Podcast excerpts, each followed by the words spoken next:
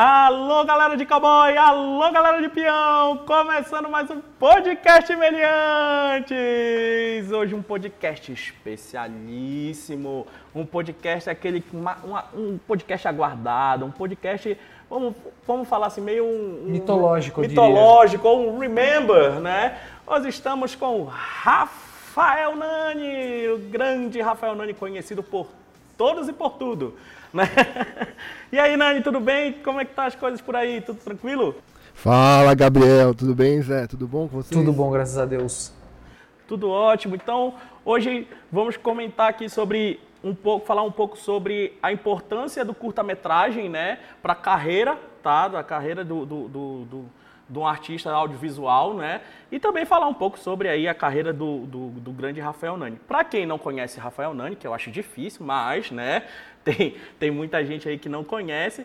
Rafael Nani, um dos fundadores da Faculdade Melier, lá nos primórdios da Melier, em 2000, 2000, 2005, Nani? 2005, mais ou menos, 2005, né? 2005, 2006, por aí. 2005, 2006, né? Então, Rafael Nani, um dos fundadores, também foi foi um dos professores do curso Lanterna Mágica e também do Voyage, até por isso que a gente vai tratar sobre, sobre a parte do curta, de curta-metragem, né, é, que é muito importante para os alunos aí. Também, hoje em dia, está morando em Los Angeles, né, lá na terra onde se respira cinema, né, onde se respira audiovisual, trabalhando como diretor de cinema, tá? Trabalhando com direção, mas também já trabalhou com outras coisas, né, Nani? Além, além, além da direção aí, né? Sempre, sempre é bom, né, passar por todas as áreas.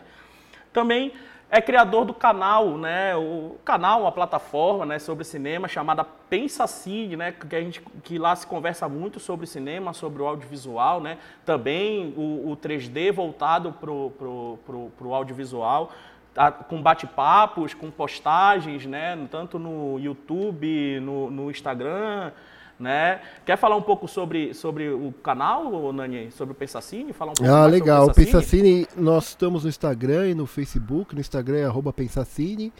E estamos no YouTube. No, Pensacine, no Instagram são mais dicas, é, é, informações né? sobre produção, curiosidades sobre produção. E no YouTube, basicamente, são entrevistas, lives que a gente faz ao vivo com realizadores, profissionais da área que discute cinema. É bem legal, cara. Já tive Quem o prazer de participar lá. aí de alguns bate-papos, é, é, bem legal mesmo. Quem puder, vai lá que, que vale a pena. Então, pensa assim aí na Facebook, Instagram, YouTube, nas principais plataformas de mídia, né, é, Nani?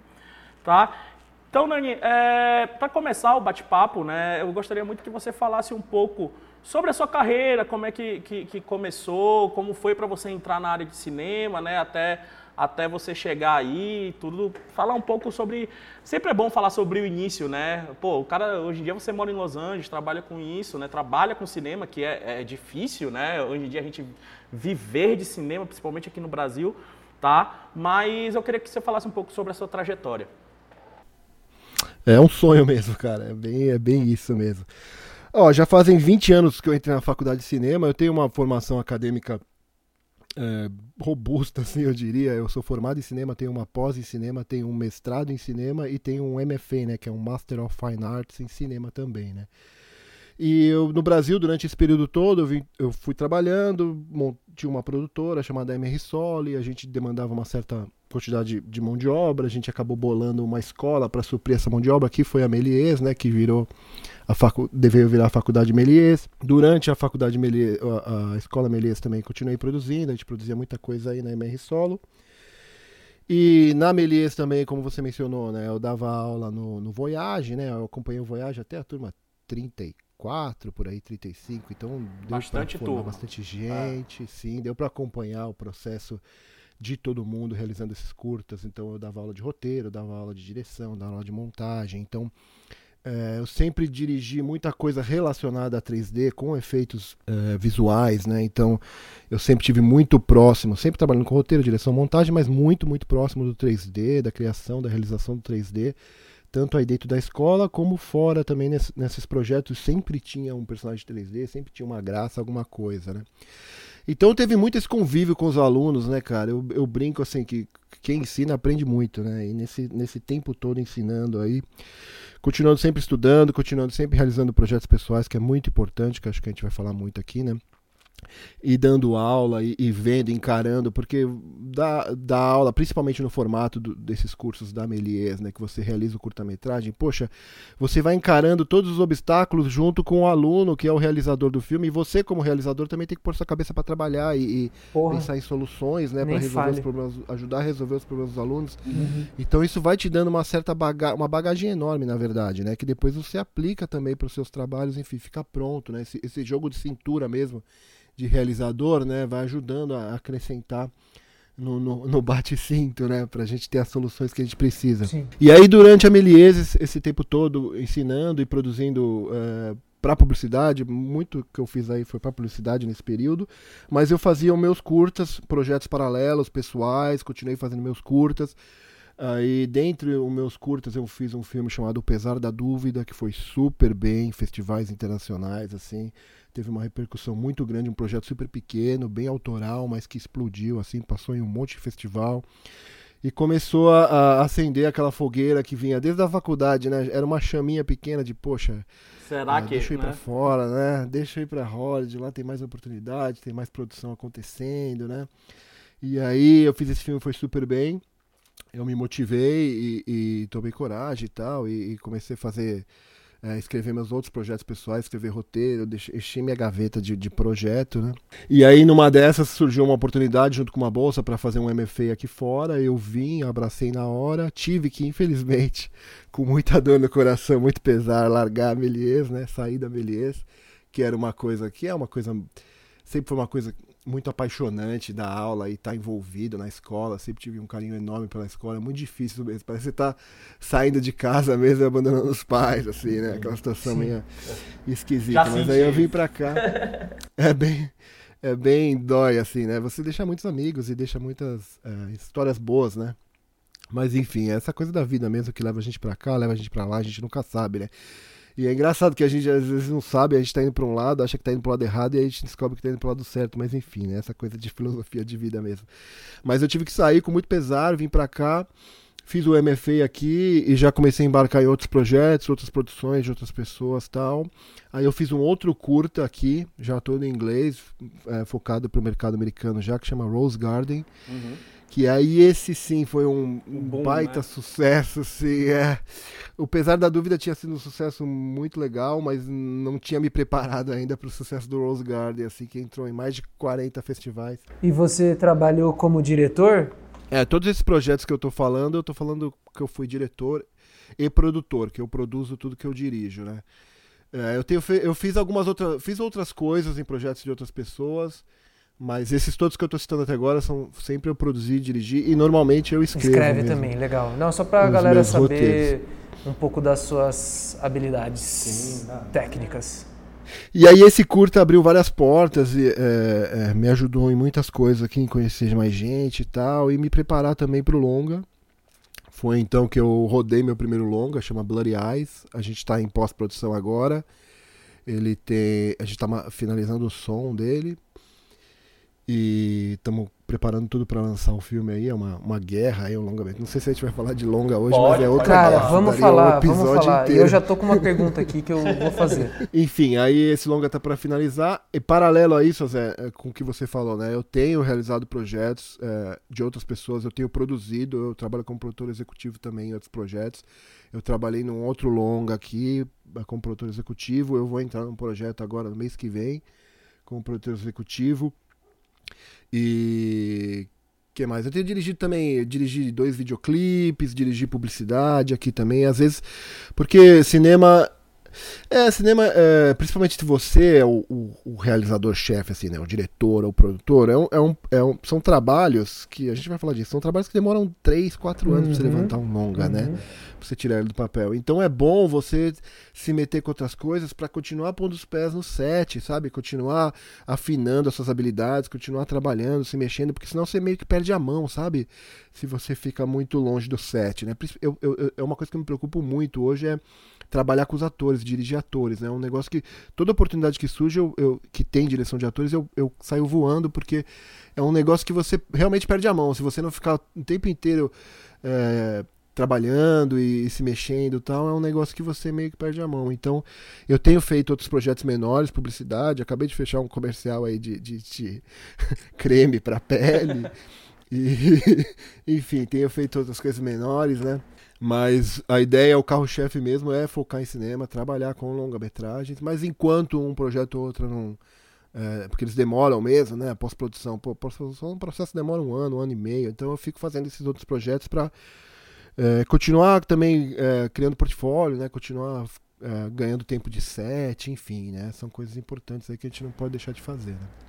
Pode tá. perguntar, Zé. Não, é, emendando é que eu, eu atrapalhei o roteiro aqui só porque você abriu esse assunto, aí eu já queria aproveitar para não ficar uma pergunta muito fria depois, né? Talvez se a gente mudar de assunto. Ah, da onde vem o dinheiro?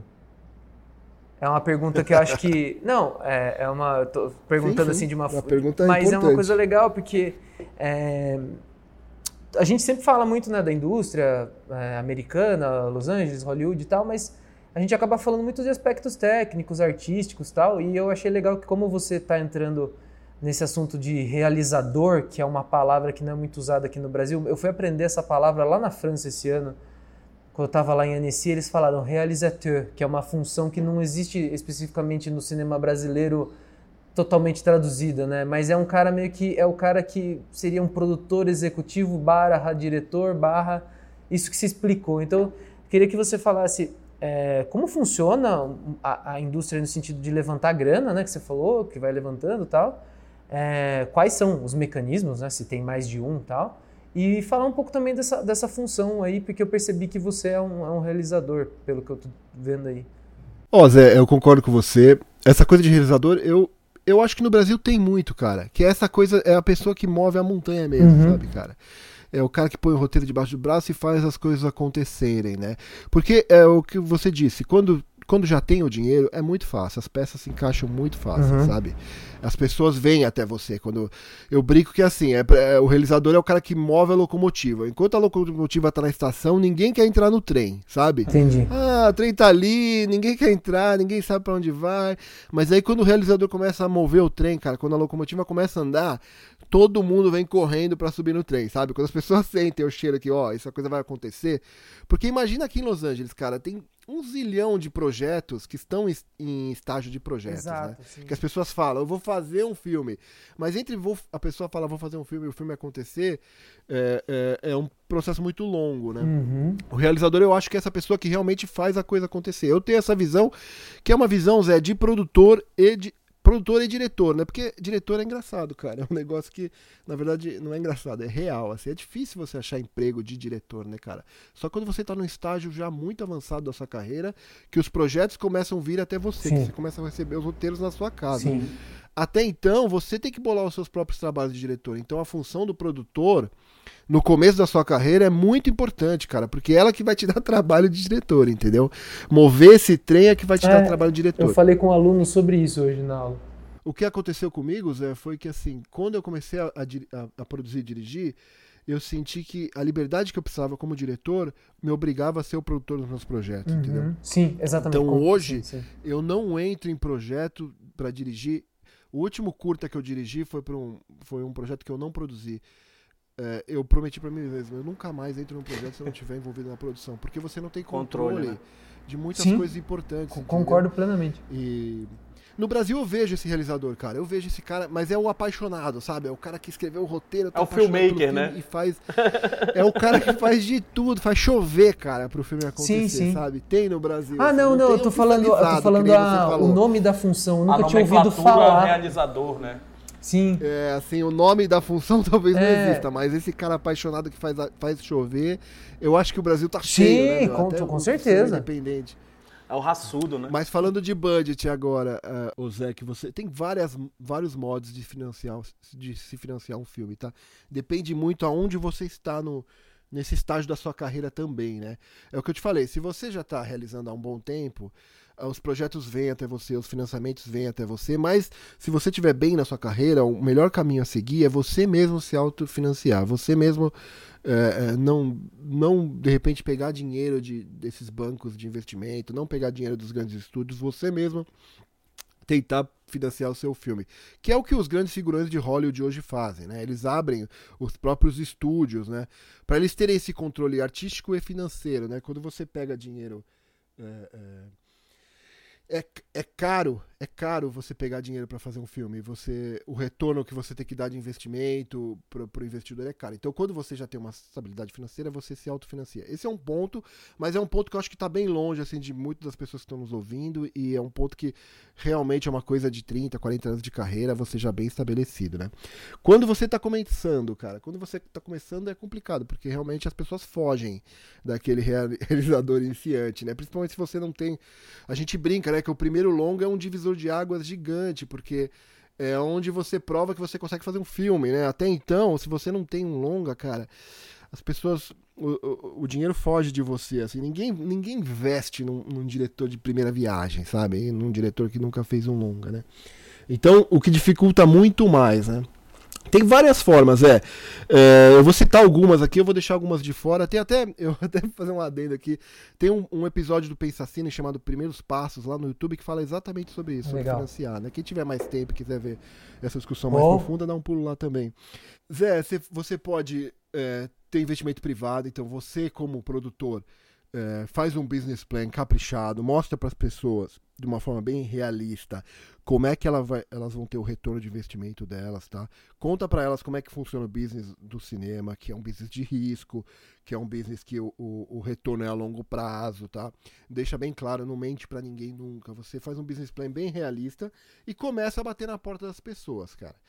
O que, que eu sugiro para quem nunca fez um filme, nunca fez, primeiro longa, né? Eu sugiro que você vá a gente brinca que são os três Fs, né? Os friends, os fools e o family, né? Que é os amigos, a família e, e, os tolos, né? Uhum. É você realmente buscar dinheiro em, em pessoas que estão estabelecidas em outras indústrias, não do cinema. Tá? Então é você realmente procurar alguém que, sei lá, o, o cara que, que investe, é um dono de uma tapeçaria, sabe? Alguém que investe em automóvel, que tem é, é, revendedores de automóvel, buscar pessoas que não estão no ciclo do cinema, porque para elas não importa se é o seu primeiro filme, entendeu? O pessoal, o, o dinheiro do cinema importa, mas para o dinheiro que está fora do cinema não importa. E você tentar trazer esses caras como investidores privados mesmo, ó, meu amigo. Você vai investir tanto e você vai ter 15% de retorno de investimento depois que o filme vender e mais 10% durante é, todos os, os releases, todos os o, o, a distribuição do filme, sabe? E tentar convencer as pessoas a entrarem no seu filme como se fosse um business qualquer. Legal. Uma padaria que você estivesse abrindo, enfim, qualquer outro negócio. Outra forma é você realmente ir num banco privado. Aqui no Brasil é difícil, né? No Brasil tem muita lei de incentivo, a gente chega lá. Mas aqui nos Estados Unidos tem uma coisa que é banco privado, cara. Você chega no banco privado e fala, ó, oh, eu vou fazer um filme. Aqui em Los Angeles eles sabem o que é esse negócio, eles sabem o que é esse business, eles sabem que dá um retorno. Então existem linhas de investimento privadas. Empréstimo, né? Você, você pegar um empréstimo com juros baixos e, com, e, e, a longo prazo. Então aqui, cara, existe isso. Dá para você ir lá e fazer isso. A gente ouve, sempre ouviu histórias, né, do, do Walt Disney que leiloou, é, pois, hipotecou a casa, o, o, Chaplin que hipotecou a casa. Porque não conseguiu Essas pagar, né? são reais, cara. não, essas histórias são reais, Gabriel. Eles foram Sim. no banco e conseguem, conseguem empréstimos para fazer filme, porque as pessoas veem como um negócio e é um negócio lucrativo. Sim, sim. E, tem, e tem esse negócio de distribuição bem estabelecido, porque você está fazendo um filme quase... Não, é, não sei se dá para categorizar independente, mas mas e aí, como você consegue, pelo menos sala, eu não vou garantir que todo mundo vai assistir, né? Não vai vender todo esse ingresso, mas como você consegue essa sala para explicar para esse investidor que vai ter o retorno? É, é, existe isso? Ó, Zé, aí entra numa outra categoria de captação. Você, uhum. você, tirou as palavras da minha boca aqui. A gente falou então de fazer o business plan e, e achar os investidores privados, né? Uhum. É, ou ir no banco e, e, fazer um financiamento no banco, no caso aqui Los Angeles, né? no Brasil é bem mais complicado. Uhum. Outro modo, Zé, é você entrar em contato, é exatamente o que você estava falando, é você entrar em contato com as distribuidoras. Por quê? Porque as distribuidoras são peças importantíssimas desse processo e elas demandam filmes. Ótimo, entendi. Existem milhões de exibidoras, é. Existem exibidoras que você não tem ideia dos filmes que elas exibem e para quem elas exibem. Tem distribuidora que só exibe filme na Oceania, velho. Então, você nunca vai saber da existência delas até você ir, de repente, em um filme market, né? Que é, são esses É, que nem aqui em Los Angeles vai ter agora no final do ano, chamou American Film Market, que é AFM, que é, um, é tipo um, um, festival, não é um festival, é um evento no qual as distribuidoras vêm, junta todo mundo da tipo área. Tipo uma verdade, MIPCOM, né? assim?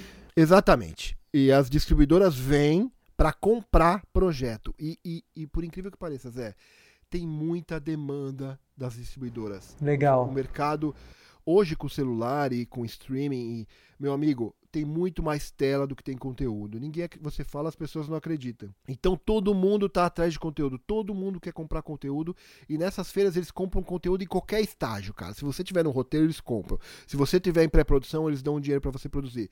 Se você tiver em produção, eles ajudam lá pós. Enfim, tem muita demanda. Por quê, Zé? Porque que nem Hollywood, cara, a gente produz em Los Angeles aqui produz 3 mil, 2 mil, 3 mil filmes por ano, cara. E eu vou te falar, Zé, o que se assiste no Brasil do filme americano é 2, 3%, cara. Aqui se produz muito, muito, muito conteúdo que nem chega aí. Nem chega em que é cinema, vendido né? lá na Oceania. Exatamente, nem chega em cinema. É vendido lá na Oceania, que nem eu brinquei distribuidor. Sim. E a gente nem sabe que existe, cara. Eu participei de vários filmes aqui que nunca, nunca vão passar no Brasil.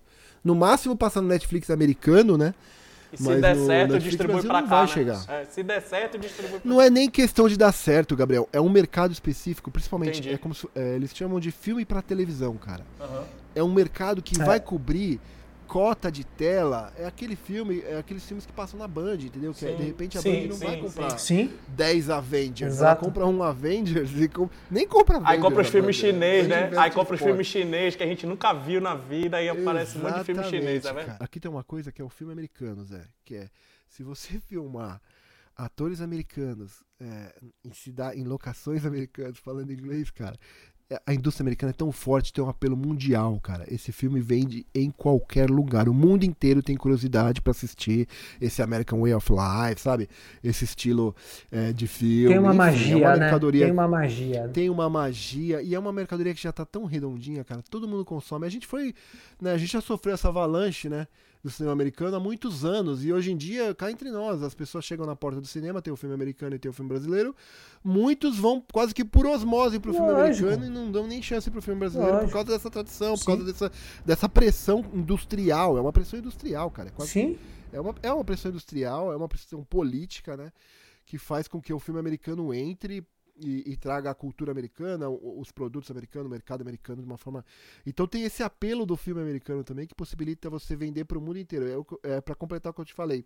Então esses distribuidores eles vêm e eles compram qualquer tipo de filme, de low budget de 200 mil dólares até filme de médio orçamento de 6, 7 milhões de dólares, Uhum. até o blockbuster. Pra curta também E- e funciona, esses- não é nisso?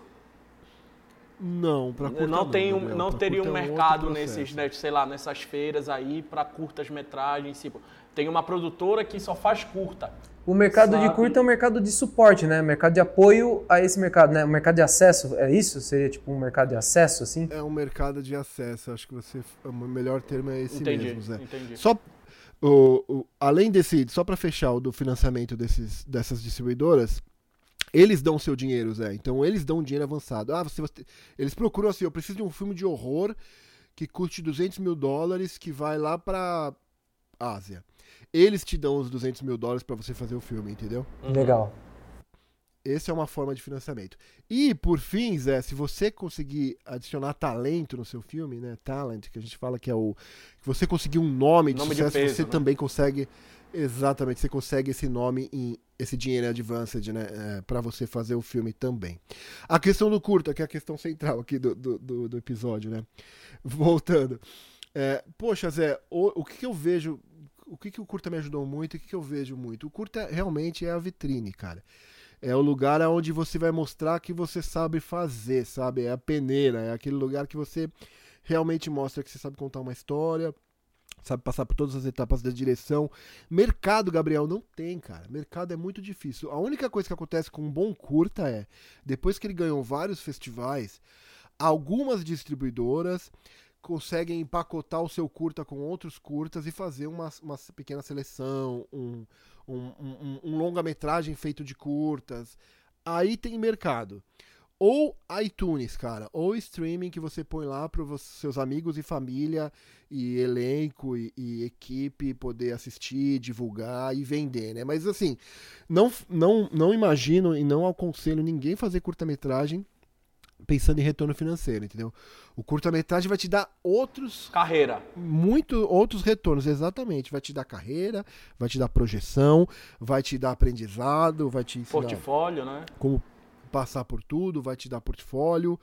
Mas, cara, retorno financeiro é muito, muito, muito difícil, cara. O, o máximo que pode acontecer é isso: você cair numa coletânea ou você usar o seu curta como é, proof of concept, que a gente fala, que é, é, é uma prova uma de um pré, né? conceito, né? né? Mostrar exatamente, quase como um teaser para você ir numa distribuidora dessa e falar: olha o que eu quero fazer um longa, olha o que eu sei fazer, olha como essa história é bacana. Sim, banda, que é um né? pouco que aconteceu com o Whiplash, lembra do Whiplash? Lembro, lembro, começou com curta, não foi? Que o rapaz Sim. fez o curta, exatamente.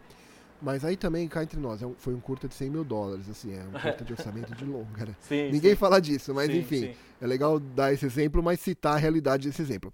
Mas com esse curta, o cara conseguiu dar água na boca dos distribuidores e falar, ó, oh, vamos pro longa, cara, vamos que tem apelo. A mesma coisa aconteceu com Jogos Mortais.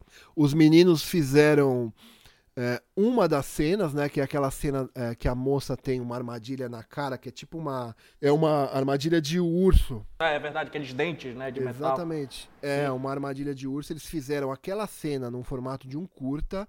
E com aquela cena ajudou no pitching, né? Que é essa hora de você conversar com os distribuidores e com os investidores ajudou os caras verem que tinha muito potencial ali, entendeu?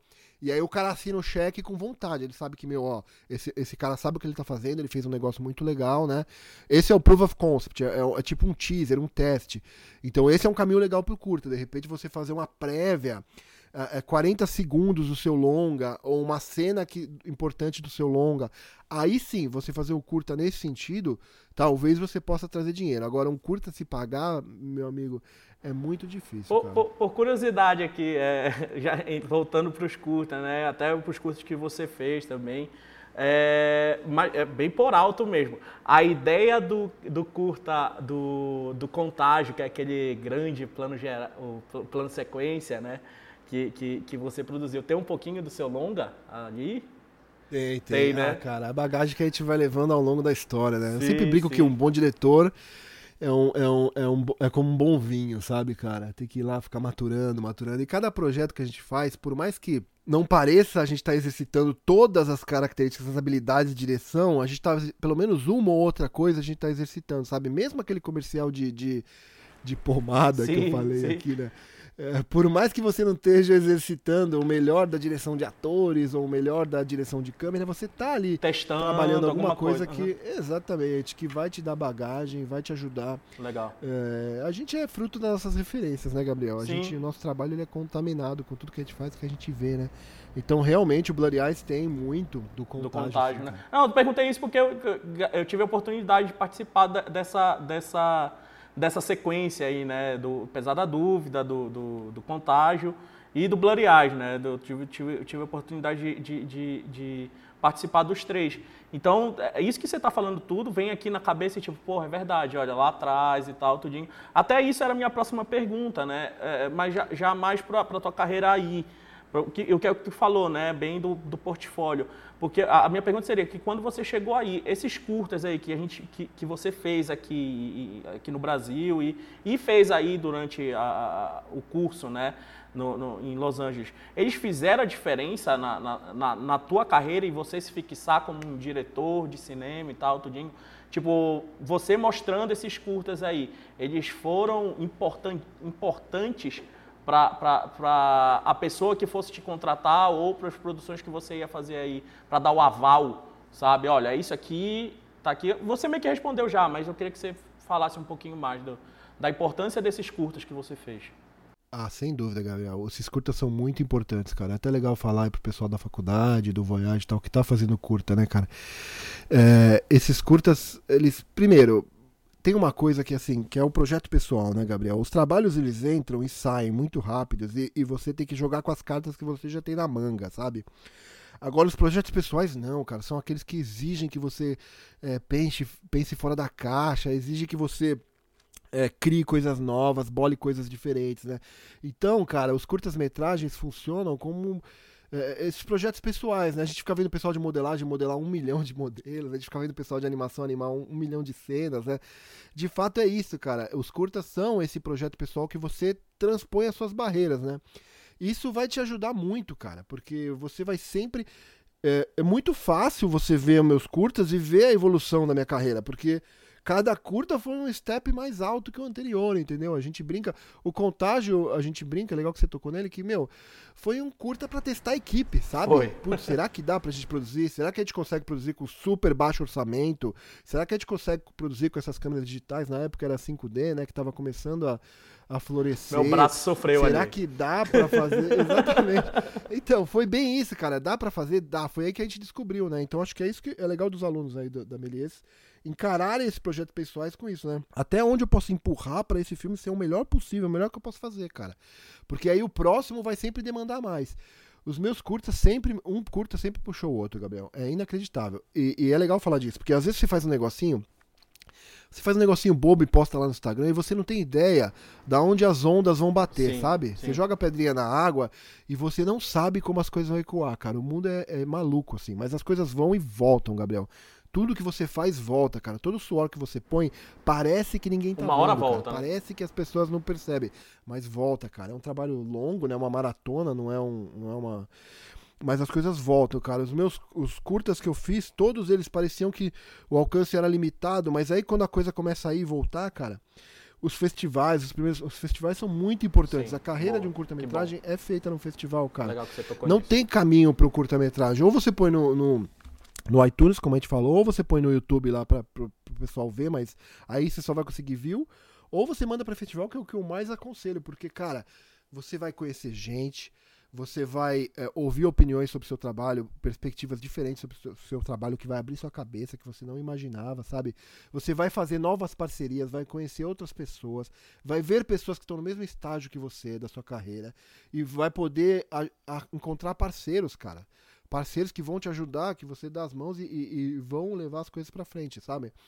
O pesar da dúvida chegou onde ele podia chegar, assim, cara. Ganhou 25 20 e festivais poucos, não por foi? aí. Ah. Aí o, o, o Rose Garden já ganhou 45 e por aí vai. Todos eles. E, e pro pessoal, quando eu, quando eu fiz o pitching do Rose Garden, pro pessoal do Rose Garden, seja investidor, seja equipe, até equipe, cara, eu mostrei o pesar da dúvida. Então quando as pessoas veem que você tem uma curva, que você tá fazendo, tá produzindo, é sério, entrega as coisas que você começa, você termina.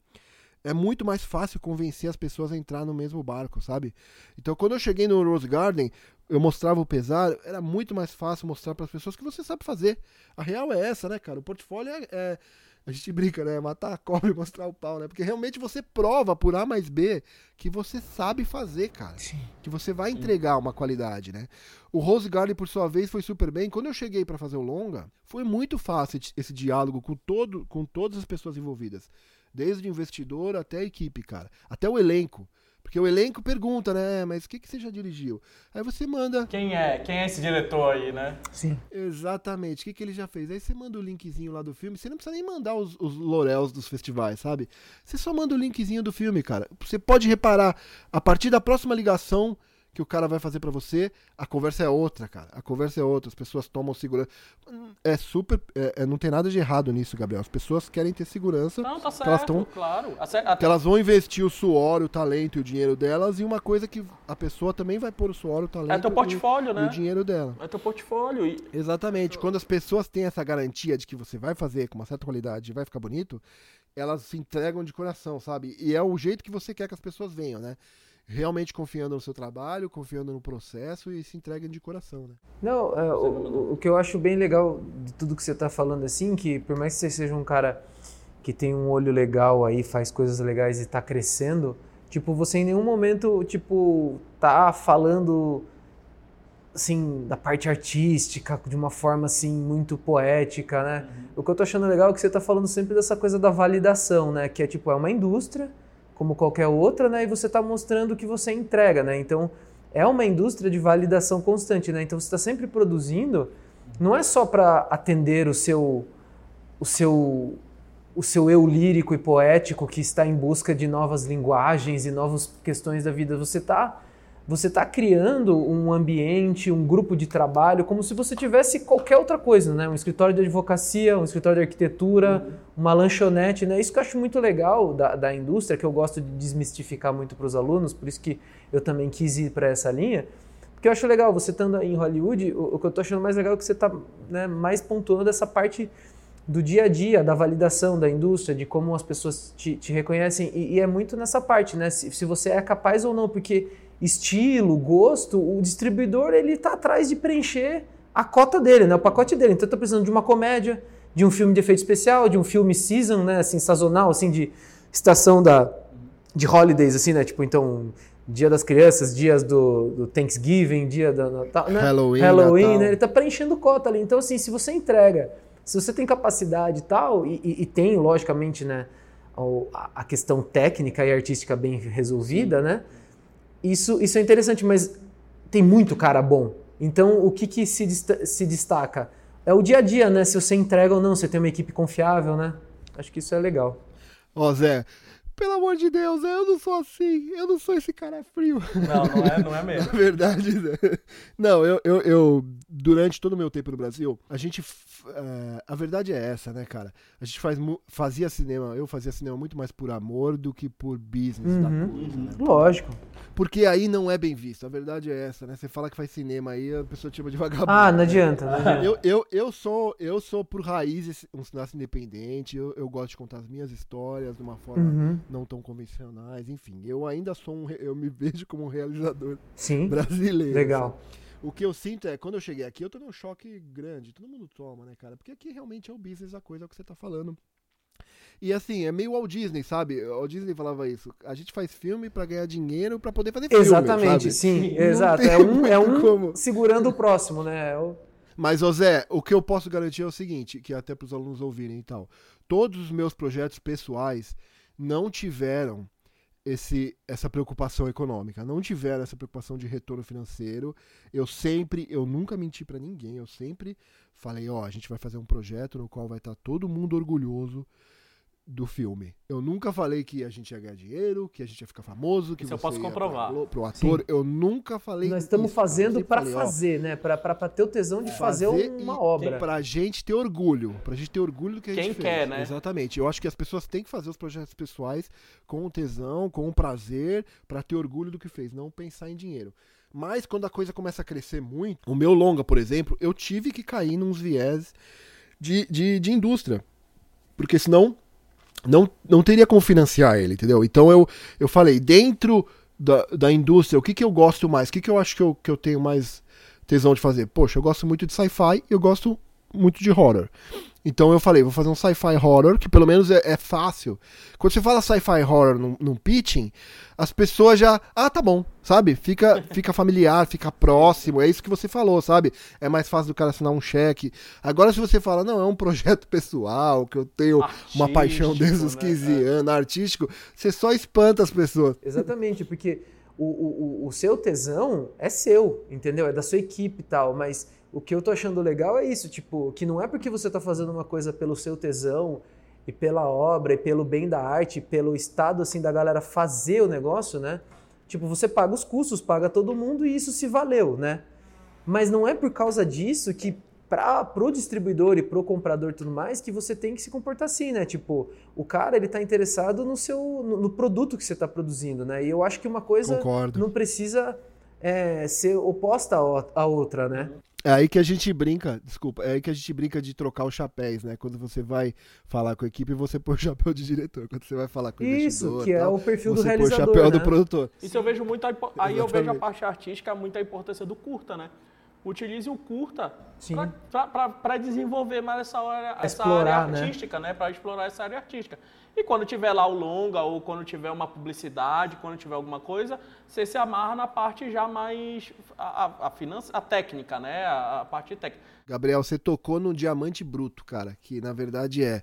São esses curtas que você desenvolve o seu estilo, Sim, cara. Exatamente. E é a sua identidade, a sua identidade estão nesses é curtas, é que é onde você não tem essa pressão do dinheiro. Depois, quando você tem mais capital e, e investimento, você replica é difícil hoje, eu não, eu não me vejo fazendo uma comédia escrachada, sabe? Não é porque eu não quero, é porque eu de repente nunca fiz e nunca não me, não me tiraria da cama fazer uma comédia escrachada. Então, mesmo se tivesse muito dinheiro, só, só se tivesse muito dinheiro, aí talvez eu, eu fizesse uma Pra comédia, testar, mas né? talvez nem assinasse com o meu nome, sabe? Sim, sim, sim. Mas, mas o curta e o projeto pessoal, e, e é legal isso, até o que o Zé tava falando, é esse curta aí que os alunos estão fazendo no, no Voyage, no TCC, cara. É aí que começa a semente, sabe? É aí que começa tudo. Então tem que pôr o suor, o, o, o investimento e esse talento que você tá falando, Zé, de, de estética, tudo começa aí, cara. Começa a brotar a sementinha aí. Depois você vai aprimorar, vai polir, sabe?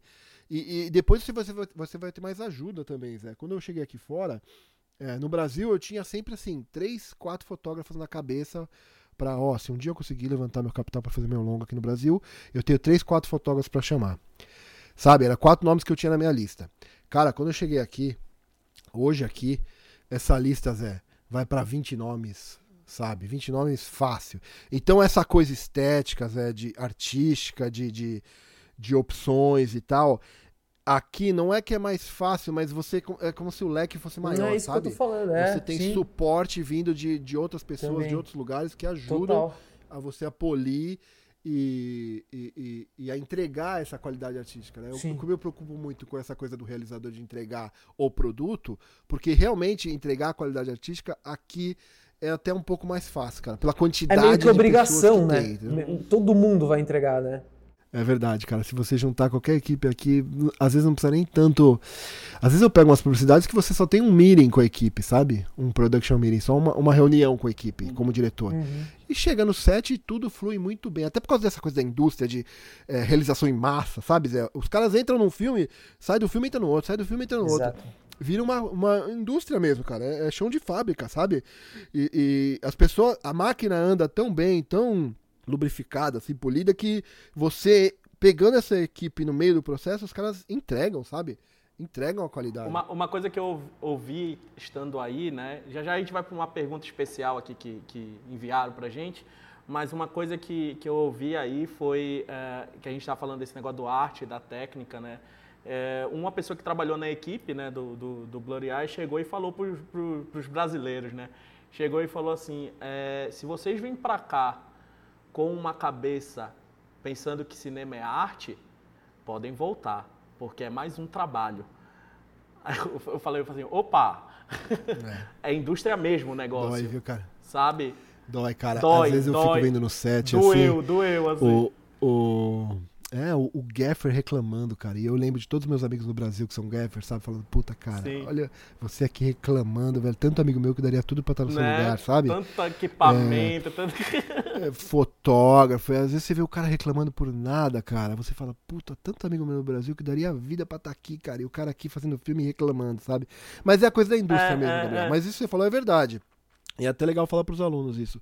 Cara, brasileiro, por, por, por, por todas as nossas limitações, problemas, paixão, né? é, todos os, os- essa coisa de meu não tem software não tem computador não tem não tem câmera não tem a gente desenvolve um jogo de cintura cara a gente desenvolve, a gente realmente faz cinema com durex né cara com fita crepe então a gente é muito mais eu digo assim não tecnicamente preparado mas essa coisa a nossa força de vontade o nosso jeito de resolver problemas nossa cabeça É setada para resolver problema cara a gente trabalha em qualquer lugar do mundo Sim, cara sim. não precisa nem ser. Aqui em Los Angeles tem vários brasileiros amigos meus. No Pensacine mesmo, a gente pegou uma leva agora.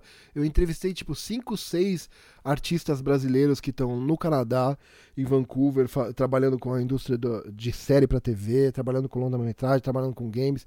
Muitas pessoas do 3D aí, pessoal da animação, nomes famosos aí do eh, Fernando Brandão, Abraão II, pessoal que todo. uns nomes aí que o pessoal do da Melies conhece, com certeza. Por causa disso, cara, porque o cara faz a textura, faz a luz, vai lá resolvendo o render e leva pra pós, vai lá no flame e ainda dá um tapinha na pós e põe o som, sabe? Essa coisa que a gente é obrigado a fazer aí. sabe de tudo um pouco, É, né? mas sabe de tudo um pouco, e isso ajuda muito, cara. Essa coisa é, de, de, de, de ter uma mentalidade pronta pra resolver o problema. Aqui, os americanos da indústria é engraçado, porque o cara faz assim, ó, eu só trabalho com isso, Aham, eu só faço isso eu isso. Eu não vou nem me predispor a resolver um problema seu, eu não vou nem me predispor a dar um Google pra ver como é que resolve isso, porque não é a minha função, sabe? No Brasil a gente acaba fazendo um pouco de tudo E, e, isso dá uma, uma vantagem. É, é, realmente, Gabriel, o que você falou é verdade. As pessoas veem a gente trabalhando aqui e falam, nossa, que, que é, furacão é, é esse que chegou e, é, e rebat, o cara arrebatou assim, tudo, Mas sabe? você faz isso lá no Brasil? Não, faço outra coisa e tal, não sei o quê. Nossa!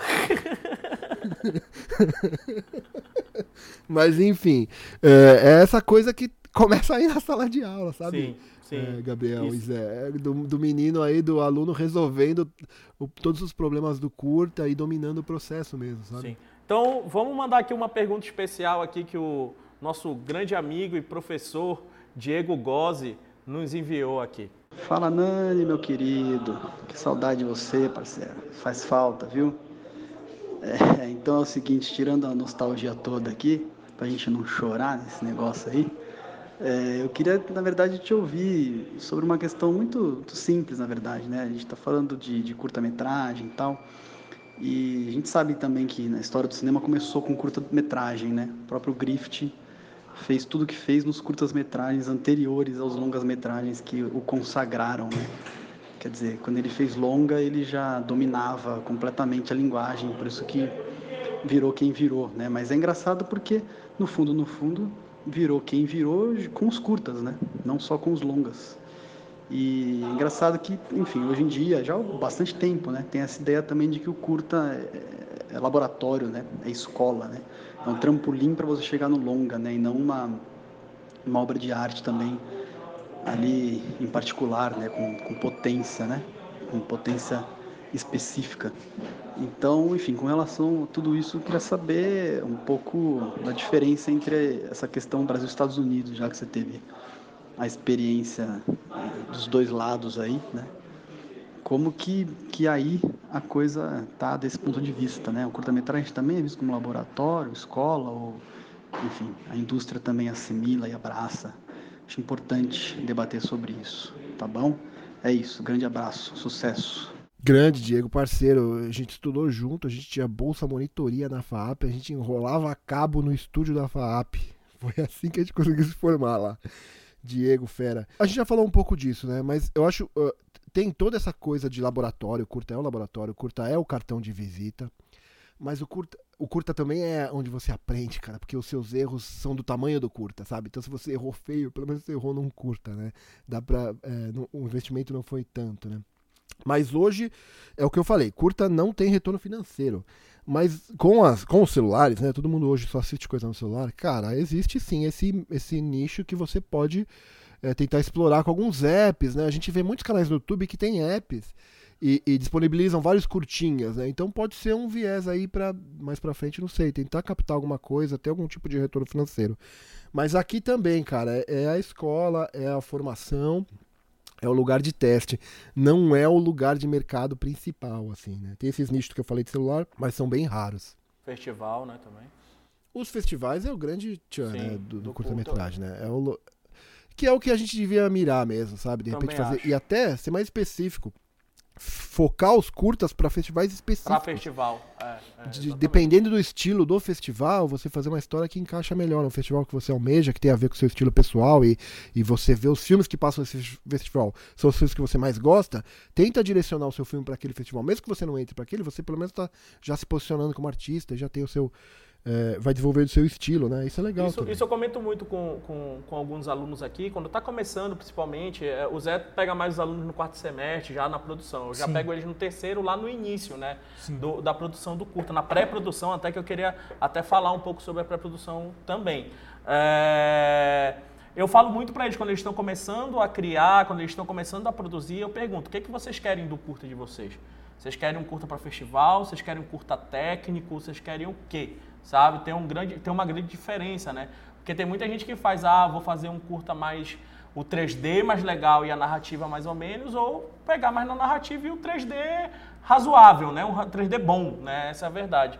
Então eu faço muito essa pergunta para eles, o que que vocês querem? Porque é importante essa pergunta, né? Sim. Porque é para a carreira deles, sabe? Para não, tipo, aí acontece muito disso. O cara num um curta técnico, ele se fecha muito para um nicho né, pro nicho técnico do que ele trabalhou mais ali no curta. Já pro curta da, com, com, uma narrativa mais pesada, mesmo que o 3D não esteja tão bom, isso a gente já viu bastante, o Nani, você já viu, né, Nani, bastante disso. Curtas que a gente nem imaginava, né, ir para um festival e tal, tudo tecnicamente pensando, né, pensando no 3D, na beleza do 3D, né, na, no, no, tudo isso. E os curtas foram por causa da narrativa, sabe? Eu acho que, que essa pergunta é muito válida para uma pergunta pessoal mesmo, né? Tipo, o que, que eu quero do meu curta, né? Pro festival, técnico e, e por aí vai, né? É legal o que você está falando, faz muito sentido, até porque se esse curta for mais narrativo, storytelling e tal, é mais a direção e mais o estilo pessoal que vai realçar, né, que você está falando. Sim. Se ele é mais técnico, ele vai te dar mais retorno de repente de emprego, sim, né? Às vezes é um sim, curta que já te dá, já sai empregado da escola, né? Uhum. Enfim, mas o legal também é pensar, Gabriel e Zé, é, que esse curta aí, cara, muito desses filmes dos próprios alunos, meu, se você fizer um paralelo, é quase que um comercial, já, já te prepara, é um baita simulador de voo para publicidade, porque é quase que um comercial de TV. Já sai um comercial de TV Sim, aí de um minuto, um minuto, um minuto e meio, uhum. né? Nesses curtas. Então tem que ter esse approach sério mesmo de fazer direito, fazer bem feito, porque ele é esse simulador de voo tanto para você continuar fazendo curtas e longas e para cinema, mas também para publicidade, né, cara? Ele é muito próximo. Sim. Esse formato ele acaba sendo muito próximo é. da publicidade. É, né? o que eu ia fechar, a minha última, a minha pergunta aqui, na verdade, que eu coloquei aqui a última, é, era uma coisa assim, Aqui no Brasil, embora a, a, a publicidade seja o nosso grande ganha-pão, assim, todo mundo tem muito preconceito, né? Porque não sei se na faculdade ou quando o pessoal está nos cursos, os professores, né? A gente tem muita culpa disso, né? A gente fala muito mal da publicidade e tal, por causa do ritmo tal da produção, mas na verdade, na verdade, eu vejo hoje em dia, principalmente com a mudança do, do, do, do, paradigma do que é publicidade hoje em dia no mundo, né? Que é muito mais conteúdo direcionado do que propriamente um comercial, né? Então, assim, que eu acredito que a, dissolveu muito a indústria do que era publicidade, né? Que a gente está falando um comercial de um minuto na TV aberta, isso, isso hoje em dia é uma coisa muito rara já de se achar, né? A publicidade ela ganhou braços e tentáculos muito maiores e com muito mais áreas de atuação. E eu vejo assim, hoje em dia eu tenho a minha produtora, né? E a gente faz bastante publicidade faz alguns conteúdos para festival também, para a gente poder testar técnicas e, e, jogar o nosso nome aí no mercado e conhecer gente, igual você está falando, assim. Mas eu vejo que quando você ganha uma certa habilidade para fazer tal, você olha para trás e fala, puta, a publicidade me ensinou isso, sabe? Ela forma caráter, tá ligado? Ela te esfola, ela, ela, ela, exige e tal, mas você aprende a fazer orçamento, você aprende a fazer pipeline, você aprende a se proteger, a não dar promessas falsas, a, a saber controlar expectativas, a, a prever custo, prever tempo, prever hora homem, saber ser eficiente no sentido de brifar o cara o mais rápido possível, né? né? Toda essa pré-produção, literalmente, te faz um excelente realizador de conteúdo cultural ou entretenimento. E eu vejo que isso tem uma, uma, uma validade, assim, um valor inacreditável. Né? E porque normalmente às vezes a gente trabalha com pessoas que não vêm de publicidade elas não têm esse jogo de cintura que tem, né? É, então, assim, é, eu queria que você comentasse um pouco sobre isso, assim, porque às vezes eu acho que a, a gente é a importância do que a gente pode tirar de bom da, da indústria de publicidade, assim. Ó, Zé, eu dirijo publicidade também, né? Como eu falei, eu já fiz mais de 30 comerciais por aí. O que eu sinto, cara, sinceramente, o problema da publicidade é que é, é, são as relações pessoais, Sim. entendeu? É meio tóxico. É o eco, né? As pessoas não se respeitam. É, não, é, não é o, formato no, do produto, não é a linguagem do produto, não tem nada a ver com o 3D o problema da, da, da publicidade, tem a ver com as pessoas, as relações intrapessoais Nossa, ali, 100%, cara. Sim. E, e sabe o que eu sinto? Eu sinto que só tem eu e o, e o cliente que estão realmente preocupados em fazer algo sim. de qualidade. o resto, todo mundo que está no meio do caminho tá, parece que tá jogando contra, parece que tá. Não tá nem aí, favor, sabe? Né? Então é isso, cara. É frustrante a publicidade por causa disso, porque você sente que você é o único que quer fazer a coisa acontecer direito, sabe?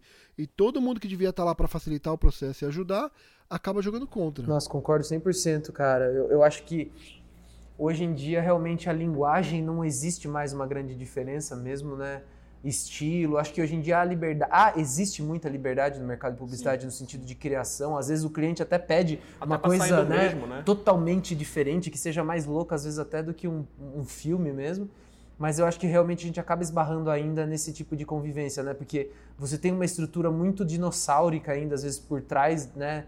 Principalmente em quem está e é um, é, um, é um modelo de mercado esquisito demais, cara. Sim. Um modelo de mercado ruim, porque essa coisa de ficar dando bola, e agência, e agradar, e o contato, e, e é muito meu, sabe? É muito. É, é, é, o que eu falei, é tóxico. Mas o formato em si, hoje tem. É o que você falou, tem muito storytelling, tem muito comercial contando tem, história que a, a, a, principal figura que diria estar lá é um diretor de cinema, porque realmente é contar uma história e a marca acaba sendo secundária ali só pra é, roubar os adjetivos da história, né? O que acontece muito hoje só em dia. Assinar, né? Exatamente, né? É, é, tirar do storytelling as qualidades que, ela, que eles querem para o produto, Sim. né? É, mas é isso, é, como formato é gostoso, é legal, e é o que você falou, Zé.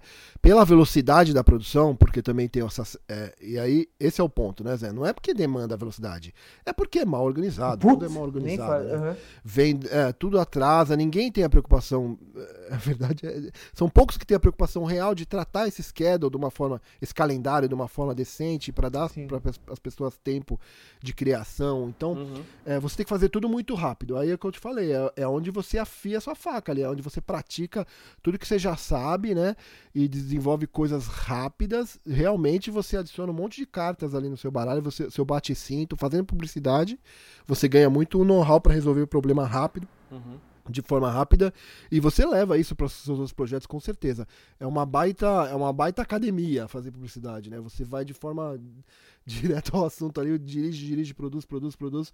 Quando você vê, você fez muita, ganhou muita quilometragem, né, na publicidade, porque realmente é isso, é uma coisa atrás da outra e vai. Mas é, é, é essa coisa, é difícil você ter essa realização pessoal por causa disso, né? Uma avalanche de outras coisas que estão em jogo no qual a sua opinião, a sua vontade o que você acha certo, às vezes, às vezes é atropelado, chega lá no, no, quinto, no terceiro dia você já fala, tá bom, vai, vou fazer o que vocês estão pedindo só e acabou, né? E aí você agradar. acaba se rendendo, né? Exatamente, você se rende e de vencido, na verdade, né? Você não vai ficar dando soco em ponta de faca, né? Você se rende de vencido e entrega só o que eles pediram e, e... porque assim, quando você entrega só o que eles pediram, você é bem visto. Porque você não criou problema, sabe? Eles não querem Exato. problema, eles não querem uma coisa mais legal. Eles querem só aquilo que ele pediu, que o cliente aprovou e acabou. Se você é um cara criativo que traz muitas outras soluções, muitas outras ideias, você pode ser mal visto como um cara que cria problema, que, puta, lá vai ele inventar, lá vai ele quer fazer isso, aquilo. Em vez de ser ao contrário, né? Em vez de ser uma, uma lareira no qual todo mundo joga lenha e fala, não, pira mais, vamos ver onde vai dar essas ideias, né? Mas enfim, o problema da publicidade eu acho que é muito mais as, as pessoas. E aí o, que... o curta-metragem, né, é, é, entra muito aí, né? Essa, essa experiência do pouco tempo, é, pouco budget, pouco é, é, é coisa rápida, contar rápido uma direção. história em um minuto, né? Direção, tudinho. E também acho que a pré-produção, né, Nani? Acho que, que, que até para publicidade, para curta-metragem, a pré-produção por longa também, com certeza. Até... Sim, sim, mas a, a, a, vontade é o mais importante, né, Gabriel? Sim, sim, é o que faz sim, que você acorde no meio da noite para fazer anotações, é o que faz você buscar mais referência do que você já tem. Essa vontade faz com que o curta fique mais legal, te, te dê mais satisfação do que, do que a publicidade, às vezes, né? Sim, não, mas isso, isso aí acho que em qualquer lugar, né? A vontade, acho que ela é importante é. em qualquer que seja a, a produção. Mas também, é, é, é, uma coisa que eu vejo muito aqui na, na, na, na Melier, vamos ser realistas, né? Um, uma pouca valorização da pré-produção. E isso é uma coisa que eu vejo muito em você, sabe? Como diretor e como realizador de, de, de, de conteúdo. Né? A pré-produção é algo muito importante, né? Até, até uma, cinema uma... é só pré-produção. É, cinema, cinema é pré-produção, é pré exatamente isso. E, e, a gente, eu, eu e o Zé, como professores de produção, a gente bate bastante, mas pô, tu tá acontecendo isso porque lá atrás você não deu valor. Né? Ou você não teve uma atenção maior na hora de criar o roteiro ali, rever, reler, rever, reler né? E agora na produção você está sofrendo isso daí. E eu queria que você falasse um pouquinho disso, até porque, é, é só por curiosidade, a pré-produção do Blurry Eyes, né, durou mais ou menos quanto tempo, Nani? Um longa-metragem do Blurry Eyes também, né? É, live action é um pouquinho diferente, né? Mas uhum. é, cinema, cinema, filmado é um pouquinho diferente. O Blurry Eyes foi um ano e meio de pré-produção e 16 dias de filmagem, cara. 16 ah, dias de, de 12 horas, principal né? photography. 12 horas as diárias, 16 dias que remeteram concretizar um ano e meio de trabalho, entendeu? É isso, cara. Não tem conversa. No 3D muda um pouco, porque o cara tem a sensação de que, porque ele tem um arquivo aberto ali em 3D, ele pode ficar mudando o tempo que ele quiser. Mas é o que você falou, se o roteiro tá mal escrito, cara, se a direção foi mal pensada, você vai Não ficar adianta lá. nada ele ter esse arquivo. Você vai ficar lá rodando o modelo em 3D, sabe? Com Sim. o botão do meio e o Alt, nem sei mais qual é o atalho que roda. É por aí, é por aí, é por aí. 3D, é. Você vai ficar rodando o arquivo 3D lá e não vai chegar a lugar nenhum, cara.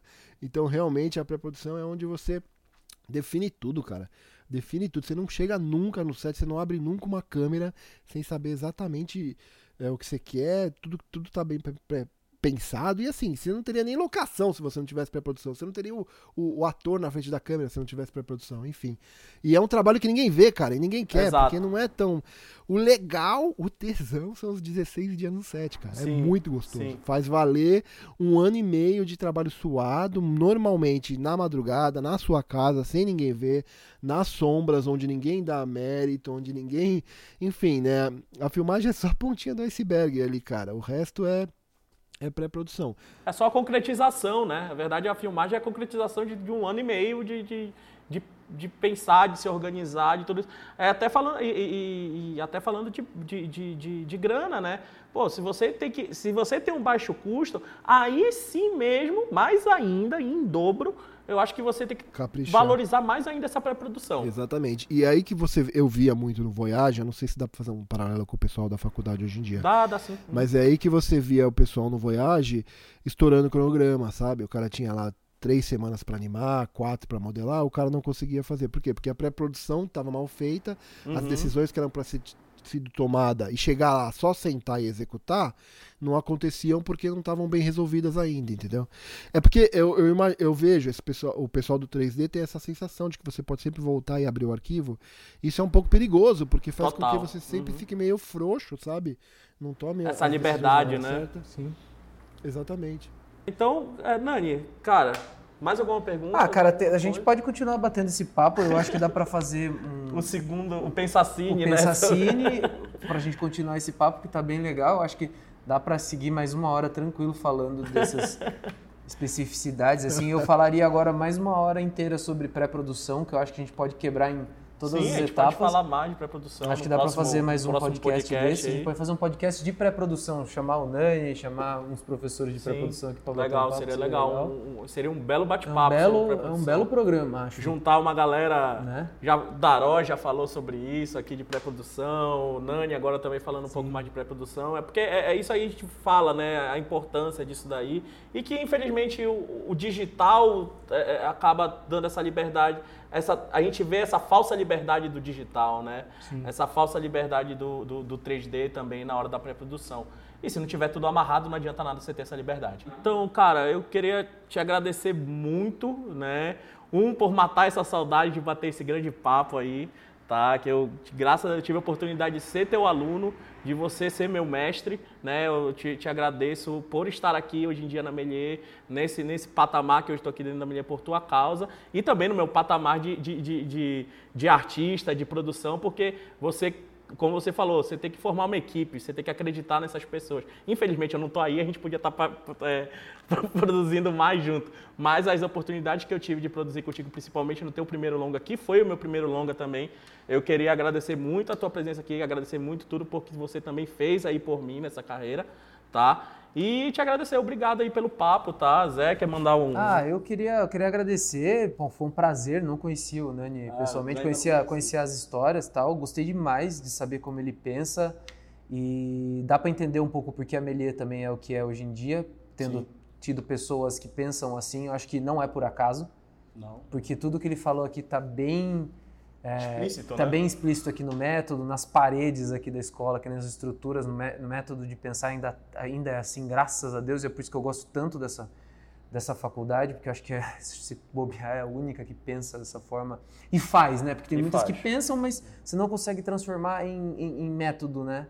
Então, achei muito legal, eu queria agradecer. Com certeza eu vou mandar um Whats aí. Você tem Whats ou você tem ou você tem, Tem, tem. Telegram? É, tem-. Vou mandar um WhatsApp para você a gente continuar falando. Muito legal, foi um prazer. Vou mandar o meu portfólio para você dar uma olhada também, que eu queria um review aí o que você acha do nosso trabalho, da nossa empresa também. É, espero que a gente continue batendo um papo. Muito legal conhecer você, muito legal. E, meu, maravilhoso. Muito Considerações finais aí, Nani, mandar um abraço para alguém, pro pai, pra mãe, pra, pra, pra Xuxa. Não, eu quero agradecer, é sempre bom falar de cinema. É, mandar um abraço pro João, pra Karine, pra Carla e pra Zoe pessoal do meu tempo aí, saudade deles também. E Gabriel, a vida é isso aí, cara. Você ajuda os outros e as pessoas te ajudam, assim, é inevitável, sabe? É uma onda Sim. mesmo, cara. Uhum. Quanto mais se ajuda, mais as pessoas te ajudam. Sim. Isso é super importante. Falar do. Deixar um recadinho para quem quiser dar uma entrada Sim, lá no Pensacine, arroba Pensacine do Instagram. Arroba Pensacine no Instagram e no YouTube também, é só digitar Pensacine, tem uma série de entrevistas lá e participar das lives também. A gente prolonga um pouco aqui as discussões que começam aqui. E agradecer o convite aí, sempre que quiserem e podendo, eu tô aqui, com certeza. Beleza, depois a gente vai colocar tu, Diego, todo mundo frente a frente aqui para bater esse belo papo aí no, no podcast. Tá bom, Anjo?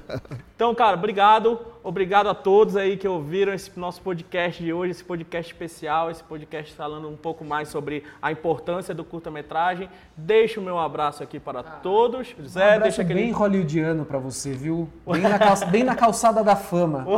uma estrela, Valeu, uma estrela da calçada da fama para ah, todos. Abraço, beleza. Nani. Brilhando.